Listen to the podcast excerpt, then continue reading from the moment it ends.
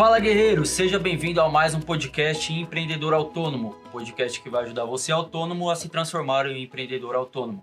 Eu sou o Kaique Merlo, gerente de marketing aqui da Sala da Elétrica. E eu sou o Everton Moraes, fundador da Escola Sala da Elétrica e precursor desse movimento empreendedor autônomo. Mais um podcast. Mais um podcast. No episódio de hoje do podcast Empreendedor Autônomo, nós vamos bater um papo e apresentar para vocês aí uma estrutura de, de negociação em três passos que vai com certeza te ajudar a fechar mais serviços e também a te ajudar a não escutar mais aquele famoso tá caro do seu cliente. Não é isso, Isso, Everton? Exatamente, exatamente. que aliás é algo que foi tema de uma live nossa até. É, como fazer com que o seu cliente, quando o seu cliente disser tá caro, o que você deve fazer e tudo mais. Né? Isso aí. Mas antes de falar né, sobre essa técnica, qual, qual é essa técnica, é, eu gostaria de saber de você, assim, quando que você acha interessante, né, a partir de qual momento você acha interessante que a pessoa saiba e use uma estrutura de negociação quando vai fechar algum serviço, algum trabalho? Desde a primeira venda, né? A resposta seria isso. Desde a primeira venda deve ser usado algum processo de negociação. Porque assim, é, tem uma frase que a gente usa bastante na nossa comunicação, no nosso, nas nossas lives, que é a seguinte, né? É, Não é nem uma frase, mas é algo que eu falo bastante que é, é, ser técnico não garante que você vai ter mais, que você vai ter clientes. Né? Ou seja, ser muito bom tecnicamente não vai garantir mais clientes para você. Então, uma das coisas que a gente não aprende na escola é a parte de vendas. Sim. Só que vender não é simplesmente ir lá e dar um- o seu preço e colocar na frente do seu É cliente. até o preconceito, né? Em Exato. torno da- do vendedor. Exatamente, a vendedor tem um, é, exatamente. Ah, tem, aqui, tem aquela história, toda vez que você fala de um vendedor, você fica assim, não, mas eu não sou vendedor, eu sou eletricista. Uhum. Não sou vendedor, eu sou marceneiro. Não sou vendedor, eu sou uma confeiteira, né? Porque a maioria das pessoas, elas veem o vendedor, ela tem ideia daquele cara chato, né? Que Exatamente. vai te forçar a comprar alguma coisa. Quem é que te liga no telefone lá do nada e fala, ah, que é da Claro, eu vou te... É, É o vendedor. Quem é que chega na, na loja de calçados e enquanto você tá só tá dando uma olhada ali, já chega, "Ah, posso te ajudar, né? Então a gente acaba tendo essa, esse preconceito, né? E o que que é um preconceito? É uma formação, né? É você é, desenhar algo na sua mente com base em algum exemplo que você já tem ou que você já viveu. Uhum. E a gente, normalmente, é, nós somos impactados muito por péssimos vendedores. E esses péssimos vendedores são aqueles que não têm, que não seguem um processo de vendas, não tem uma forma de abordagem, não tem um script, não tem uma estratégia de negociação. Uhum. Porque uma das coisas mais importantes que o vendedor, bom, o bom vendedor sabe e faz é que eu não tenho que colocar nada de novo na cabeça do meu cliente. Eu tenho que aproveitar o que ele já sabe para que eu consiga mostrar através do que ele sabe que ele precisa daquele meu serviço. Porque às vezes o que eu acho que ele quer não é o que ele realmente quer. Uhum. Até uma, eu gosto de falar bastante para o pessoal que acompanha nossas lives. Aliás, se você não acompanha a nossa live aí, todo dia, de segunda a sexta, às 8 e 7 da manhã, no Instagram Everton Moraes, underline SDE. E aí eu falo bastante para a nossa audiência o seguinte, né? Você tem que vender o que o cliente quer, entregar o que ele precisa. Uhum. Essa frase não é minha, né? Mas assim, nem sei de quem que é também. Eu escutei de várias pessoas isso aí. Mas a verdade é essa. Você vende o que a pessoa quer e você entrega depois o que ela está precisando efetivamente.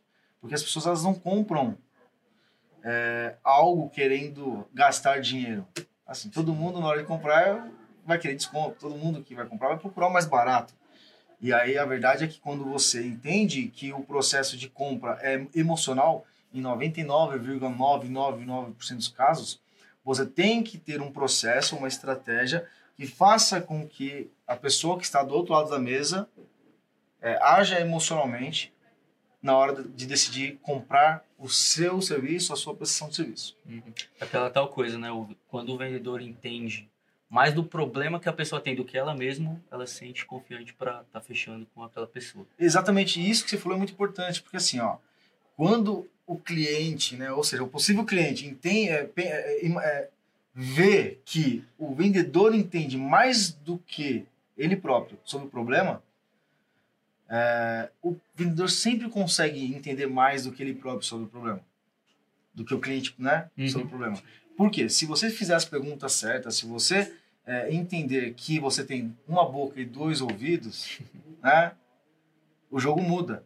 Porque quando você extrai mais informações do que você pega e fica cuspindo informação no seu cliente, aí o jogo muda. Você tem que ouvir mais e utilizar o que você escuta na hora de fazer a negociação. E tem técnicas, tem processos, tem como fazer isso de diversas formas.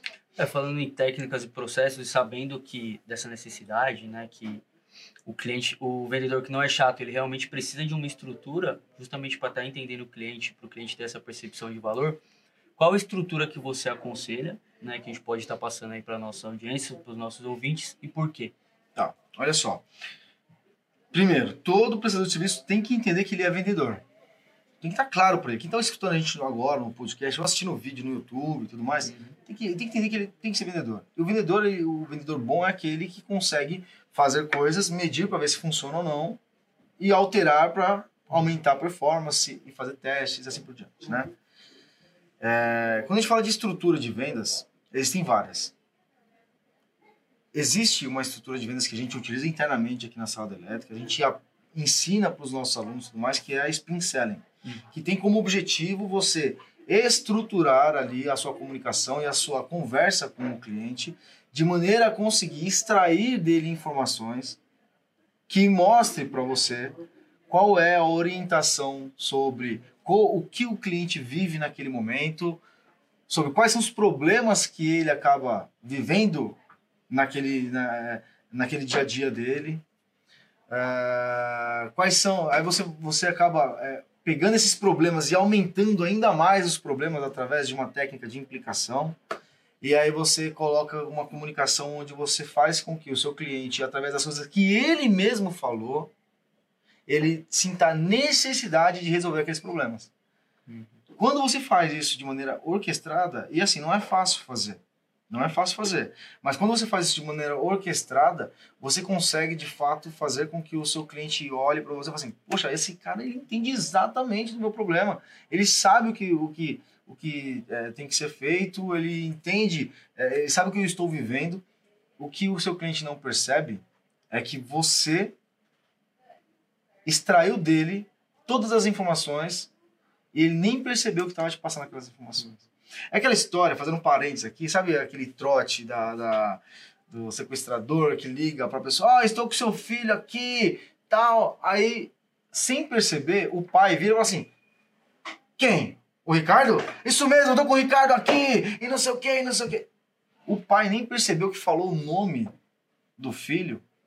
E aí ele fica assim, caramba, como é que ele sabe o nome do meu filho? Mas ele não percebeu que ele mesmo disse. Né? Então, assim, o processo de vendas ele, é, ele pode ser usado por bem e por mal, se você for analisar. Mas, assim, é, o spin selling, né, que é, spin é a abreviação de quatro letras, então S, P e N, que é perguntas de situação, perguntas de problema, perguntas de implicação do problema e perguntas de necessidade de solução, né? Quando você aplica isso da maneira orquestrada, você consegue fazer com que, a, com que seu cliente tenha a, a, percepção. E eu ia dizer falsa percepção, mas não é falsa, porque se você vende o serviço para ele, é porque você sabe entregar aquele serviço. Hum. Então não é falsa percepção. Mas você é, é, é ele percebe que você conhece do problema, conhece do que ele está vivendo e sabe como resolver. Mas 90% das informações foi ele mesmo que te deu. Hum, legal. E esse tipo de técnica, você acha que serve para qualquer tipo de serviço? Ou existe algum serviço especial que as pessoas podem utilizar, um produto? Ou você acha que essa técnica é universal? Então, na verdade, é assim, ó, é, ela serve para qualquer tipo de produto. Só que é uma, uma, uma estratégia de vendas que acaba consumindo um certo tempo e aí, na verdade, essa, é, é, essa estratégia ela é dita para vendas de alto valor, uhum. né? Para vendas de alto valor, eu preciso utilizar essa técnica porque essa técnica vai me permitir com que eu consiga ter mais performance de venda, simples assim. Por que, por que de alto valor? Esse é um detalhe importante. Quando você segue exatamente toda essa estrutura e você traz as informações do seu cliente através das perguntas, e faz com que as, as respostas sejam o ativo que você tem na mão para conseguir convencer o seu cliente de que ele precisa te contratar, é, esse, vamos dizer assim, esse desgaste de perguntas e tudo mais, é para você explorar cada vez mais ali o mais íntimo do seu cliente em si. E o cliente só vai ter paciência mesmo para passar por um processo desse se ele estiver contratando algo de grande valor. Se estiver vendendo ali um celular para ele, talvez pela simplicidade do, do aparelho, ah, Everton, mas o celular é R$ 1.500. Tá, mas pela simplicidade do aparelho, nem funciona tão bem. Eu acho que o, o valor ele é dividido tanto em valor monetário quanto o valor emocional, né? Percebido, exatamente. Porque se você compra um celular errado, por exemplo, beleza, você vai perder o dinheiro. Mas vamos colocar, por exemplo, um, um exemplo de instalação, uma instalação elétrica. Uhum. Talvez você não venda um produto que custe muito, né, muito dinheiro, mas que se feito errado o serviço, pode causar um dano emocional, por exemplo, perda de uma vida ou algo do tipo a perda de uma vida, dor de cabeça por ficar num ambiente que não está funcionando tecnicamente correto como uhum. você esperava, a promessa de vai funcionar. Imagina você não conseguir tomar banho porque o seu chuveiro não liga junto com o micro-ondas, né? Então, exatamente, essa, essa percepção emocional é, é, é, bem relevante, né? Então, vendas de alto, de alto valor seria mais essas vendas que têm uma, um, uma conexão emocional e de... É, eu ia falar responsabilidade, mas não é responsabilidade a palavra seria nível de importância mesmo uhum. para o cliente como um todo, né? Mas, olhando algumas literaturas, a gente observa que, sei lá, de 500 reais para cima, a gente pode considerar como uma venda de alto, alto valor, dependendo do tipo de serviço que eu estou prestando, né? Isso. É, mas tem um detalhe também, ó. Quando eu pego, por exemplo, a gente conversa com... Porque assim, sinceramente, para você sair do zero e aplicar a estrutura de vendas de um spin selling da vida, não é fácil, né? É difícil. Tanto é que a gente, a, a gente aplica aqui hoje, mas foi um treinamento intenso com as nossas vendedoras e com a gente mesmo, né? Uhum. Mas. Por isso é... que eu acho que dá importância de ter um, um mentor, né? Exatamente. Para te ajudar. É. Inclusive, a gente fala bastante sobre isso na imersão, né? Sim. Imersão sim. empreendedor autônomo. Exatamente. Na imersão, o segundo dia, a gente fala de negociação, a gente estrutura bastante essa questão da, de, de uma é, forma simplificada de aplicar o spin selling. E dentro dessa forma simplificada, a gente aplica algumas coisas para fixar na cabeça do, do, do, dos nossos alunos a estrutura que ele deve seguir ao longo do processo. Então, por exemplo, existe uma tal de técnica SBP que a gente, sei lá, o nome veio através de uma live, né? A gente explicando essa, essa técnica, um dos nossos alunos da primeira imersão, que foi o Eric, da Rede Instalações, que deu o nome lá, técnica SBP. E aí ficou né? Uhum. Mas essa técnica SBP, ela consiste no quê? Em você, pelo menos, conseguir entender do seu cliente algumas coisas importantes, né? Então, vamos supor, como é que funciona essa, essa questão da, da, da, da, da técnica? Você utilizar ela para que você é, de, é, é, consiga conversar com o seu cliente ou mesmo mandar, colocar no orçamento uma forma estruturada do seu cliente olhar e falar assim, caramba, mas é para mim que ele está escrevendo isso. Ele entende exatamente do meu problema, ele sabe exatamente como que é, deve ser resolvido esse meu problema e assim por diante. Né? Então, agora como é que faz? Como é, como é que eu utilizo? Como é que eu desenvolvo essa, essa parte do SBP? Né? O, que, o que é o SBP? É, né? Exatamente. Mas o, o SBP, na verdade, é uma abreviação de situação... Oh, perdão, você estava com o spin selling na cabeça aqui. Ó de serviço, benefício e problema que resolve. Né? E aí, como é que funciona a venda de um serviço? Principalmente as pessoas que acompanham o nosso podcast. Tem inicialmente uma visita técnica. Aí na visita técnica eu coleto algumas informações. E são quantas informações que eu devo coletar na visita técnica? Né? São três, no mínimo três. A primeira e não mais importante é qual é o serviço que eu vou realizar. Qual é o serviço que eu vou realizar? A segunda, e que tem maior importância do que a primeira, é o que é que o meu cliente entende como benefício lá dentro do, da, da, daquela prestação de serviço que ele queira fazer. E terceiro, qual, qual é o problema que ele está reconhecendo como problema? Eu, dou, eu dei um exemplo em algumas lives aqui, é o seguinte, ó. Imagina que um eletricista foi até um cliente que precisa instalar um DR na instalação elétrica dele. O eletricista, por conhecer tecnicamente, a primeira coisa que ele vai pensar e vai imaginar assim, ah, ele quer instalar um DR porque o DR é o que garante a segurança da família dele, vai evitar que tenha um princípio de incêndio e tudo mais. E aí, se você utilizar é, essa argumentação, porque você conhece isso, você sabe o que é isso, o eletricista sabe disso. Se você usar essa sua, é, esse seu conhecimento na argumentação de vendas, ou seja, na negociação, você na verdade está colocando informações na cabeça do seu cliente.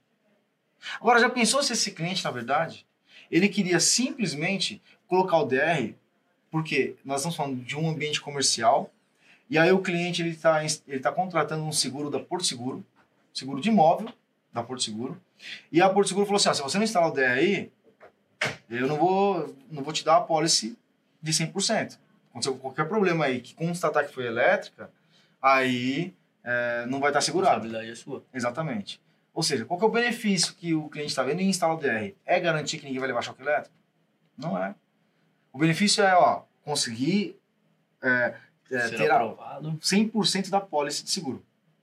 Né? Qual o problema que resolve? O problema que resolve, o problema que o cliente entende como problema. Se lá na frente pegar fogo em todo esse negócio aqui e for de origem elétrica, eu vou perder dinheiro Uhum. porque eu não tinha um DR instalado. Então, olha só. Na visita técnica eu entendo qual é o serviço que eu tenho que fazer, qual é o benefício que o cliente entende como benefício e qual é o problema que o cliente entende como problema. Nada de querer ficar inventando história e querer colocar coisa na cabeça.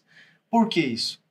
Porque aí na hora eu vou voltar para casa, fazer meu orçamento, e eu vou fazer um orçamento no documento, um PDF que eu vou mandar para ele depois, eu vou entregar em mãos para ele, vou fazer uma negociação tete a tete, sei lá. Eu aconselho sempre ir presencialmente fazer essa negociação. Só que aí no orçamento vai ter uma parte do orçamento que a gente chama de memorial descritivo. No memorial descritivo, eu vou listar ali o, o, o serviço que eu vou executar. Então eu vou colocar lá. Realização da, nesse exemplo que a gente deu. Realização do aterramento, realização do- da instalação do DR e outros serviços que forem serem executados. Na hora em que eu vou descrever isso, eu coloco o aterramento, eu coloco ali o benefício que o aterramento vai causar para aquela instalação e o problema que resolve. O problema que ele vai estar resolvendo. Mas eu não vou colocar o que eu acho. Hum. Eu vou colocar o que eu tive de experiência na minha conversa com o meu cliente, na visita técnica, e que ele me passou como benefício na visão dele e como problema na visão dele. Hum.